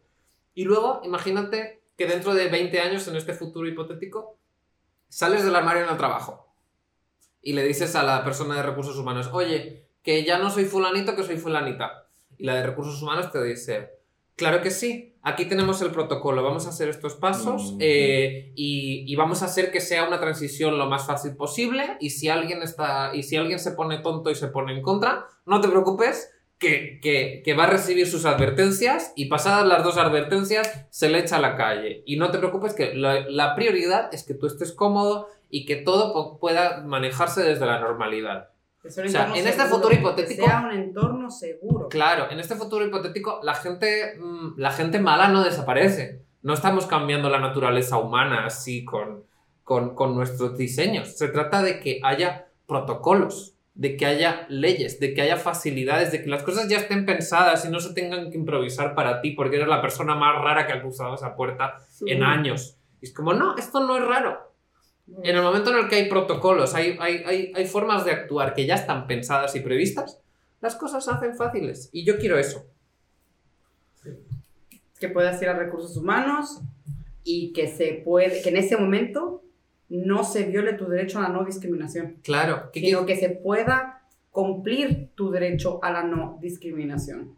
Es decir, que si en tu entorno de trabajo algún compañero te empieza a discriminar, que se vaya él. Tú puedes, o sea, él está incumpliendo ese principio de ley, ese principio de los derechos humanos que está en nuestra Constitución. Que no se te pueda discriminar ni por motivo de raza, ni de sexualidad, ni de religión, ni de identidad de género. Que Ajá. tú puedas ir a trabajar y puedas realizar tu vida sin que nadie se tenga derecho de poder pisártela. Claro, es que la situación actual es que intentas transitar, te empiezan a acosar y quien se tiene que ir eres tú. Sí. O aguantar, pero o te lo tienes que aguantar. Claro. Y todo lo que te hace eso después. Yo quiero transfobos en la cola del paro. no, o transfobos, pero que sepan comportarse en un entorno de trabajo. Claro. Si son bueno. transfobos, pues que sean por lo menos mínimamente profesionales. Que se lo guarden. No tienen por qué estar de acuerdo ni caer. No, yo no le tengo por qué, por qué poder caer bien a todo el mundo. No tiene que depender que le caiga bien a la gente para que me respeten y yo pueda trabajar. Claro. A mí la gente que me cae mal no le hago la vida imposible. Fíjate, yo tampoco. O sea, a mí si me cae mal mi compañera por, porque habla mucho y yo qué sé, me recuerda a mi tía que me cae mal y yo qué sé, tengo mis motivos para que me caiga mal, yo no le estoy impidiendo a ella poder realizar su trabajo. Claro. Y, y si alguien cruza esa línea, que se entienda que eso es ilegal y que está cruzando una línea que no se puede cruzar por ley. Muy bien. Pues eso es lo que yo quiero. Eh, y con eso hemos terminado el debate y hemos terminado el programa. Eh, ¿Hay algunas palabras finales que quieran decir al público, a la gente que nos está viendo desde sus casas, poniendo la lavadora? ya fueron más de una carga.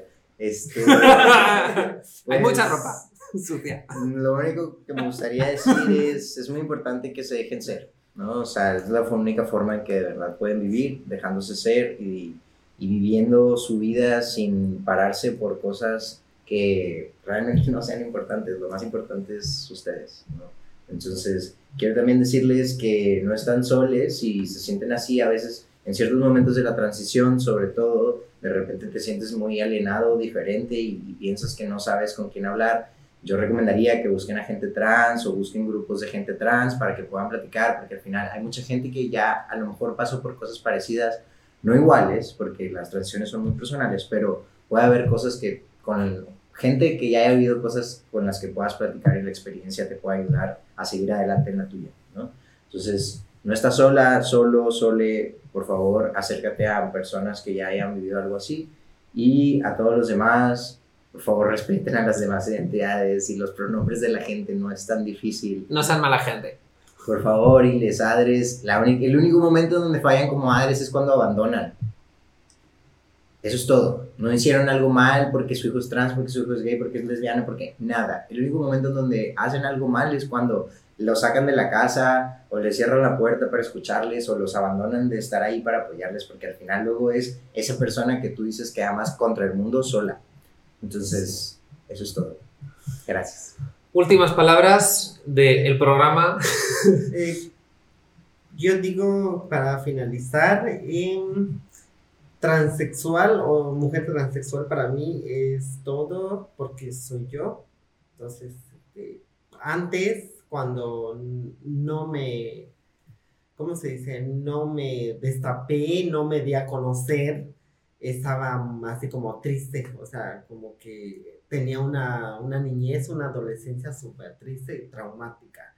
Pues ahorita pues ya estoy feliz y estoy, bueno, para mí ya estoy hecha en cuestiones legales y cirugías, pues estoy bien conmigo misma. Entonces que lo que queremos en esta vida es estar bien con nosotras mismas o nosotros mismos y no lo que diga la familia, la iglesia, el trabajo, que no. Yo sé que son cosas fuertes con las que podemos este, com- combatir, pero sí podemos, podemos. ¿Por qué? Porque tenemos nuestro esto, que es lo muy importante, pensamos, hay que actuar con inteligencia y piensa siempre en ti mismo y no en los demás. ¿Por qué? Porque tú eres quien vive, no los demás. Entonces, haz lo que te hace feliz, como tú quieres vivir tu vida y piensa en ti primero, tú estás primero, tu salud está primero, no te automediques, no te metes cosas que te van a hacer daño a lo largo. ¿Por qué? Porque todas y todos queremos llegar a ser viejitas o viejitos.